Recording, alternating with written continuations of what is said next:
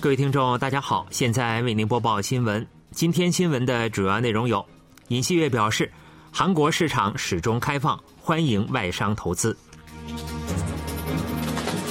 韩国外交部召见伊朗驻韩国大使，就尹锡悦言论说明立场；现代起亚去年欧洲市场占有率达百分之九点四，创新高。以下请听详细内容。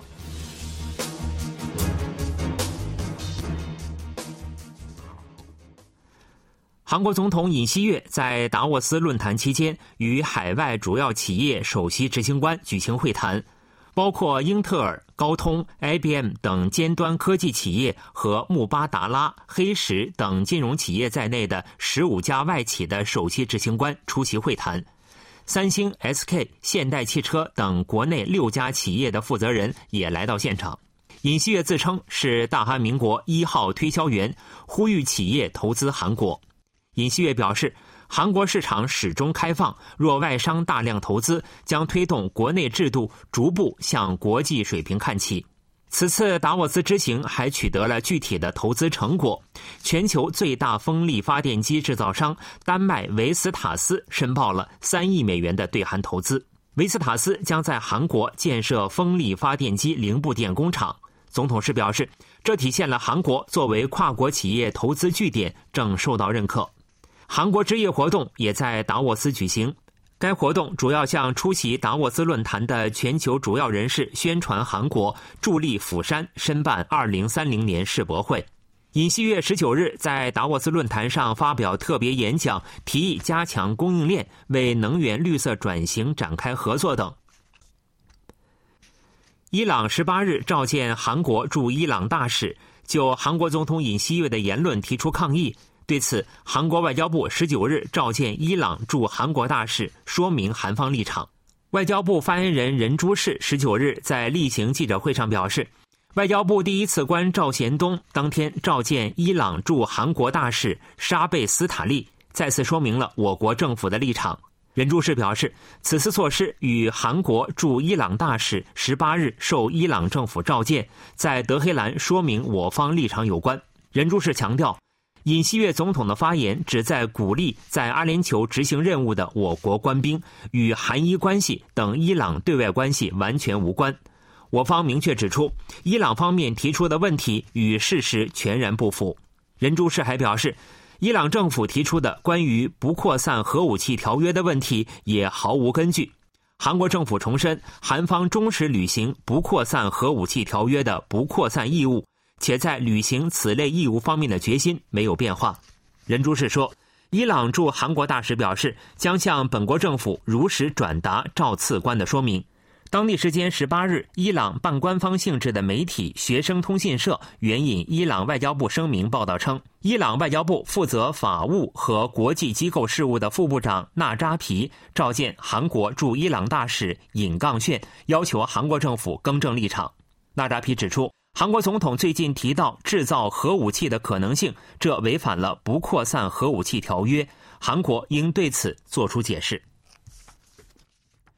美国智库指出，美国和韩国有必要就重新在韩国部署战术核武器进行讨论。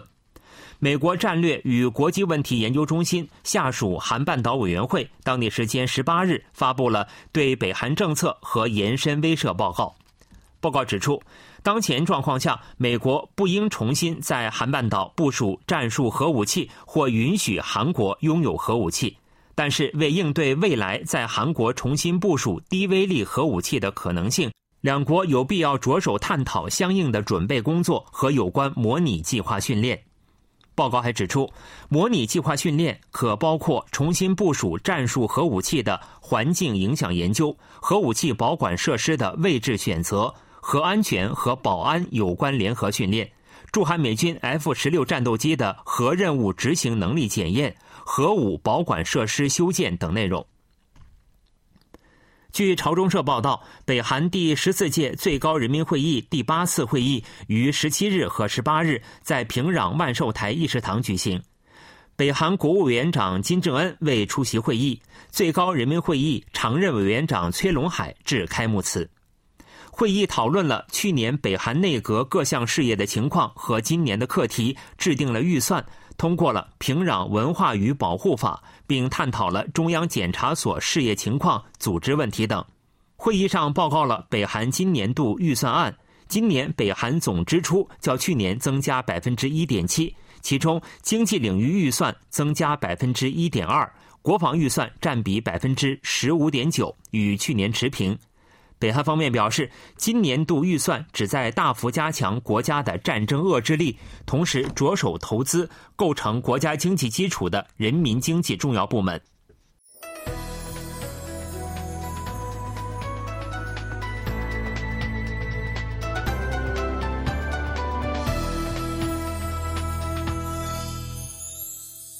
KBS World Radio。这里是韩国国际广播电台新闻节目，欢迎继续收听。韩国老人贫困问题正逐步获改善。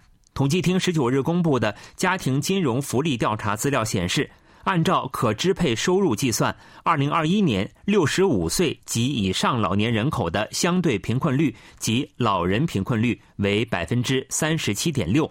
这较2020年的百分之三十八点九下滑一点三个百分点，老人贫困问题正持续获得改善。从性别来看，男性的相对贫困率为百分之三十一点三，女性为百分之四十二点六。相对贫困率是指收入水平低于收入中位数百分之五十的人口所占比重。韩国老人贫困问题正逐步获改善。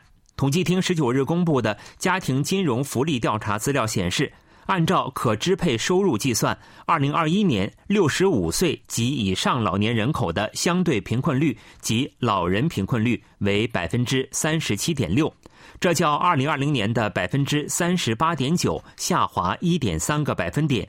老人贫困问题正持续获得改善。从性别来看，男性的相对贫困率为百分之三十一点三，女性为百分之四十二点六。相对贫困率是指收入水平低于收入中位数百分之五十的人口所占比重。绝对贫困率则指收入水平低于最低生活保障标准的人口所占比重。专家认为，二零一四年七月建立的基础年金制度对改善老人贫困率起到了很大作用。基础年金是老年收入保障制度的一种，运用税收向收入位居下游百分之七十的六十五岁及以上老人每月发放一定金额。二零二一年起，发放额上调至每月三十万韩元。现代汽车和起亚汽车去年在欧洲市场的占有率创新高，品牌销量排名第四。据欧洲汽车工业协会十八日消息。现代和起亚去年一月至十二月的销量为一百零六万零九百八十九辆，同比增长百分之四点二。去年欧洲总体汽车市场规模为一千一百二十八点六万辆，同比缩水百分之四点一。但现代和起亚的销量增长达到二零一九年以来的第二高。现代汽车销量为五十一万八千五百六十六辆，同比增长百分之零点五；起亚汽车销量为五十四万两千四百二十三辆，同比增长百分之七点九。两家公司的市场占有率合计达到百分之九点四，打破了二零二一年创下的最高纪录百分之八点七，连续第二年排名第四。去年欧洲市场占有率最高的企业是大众汽车集团，为百分之二十七点四。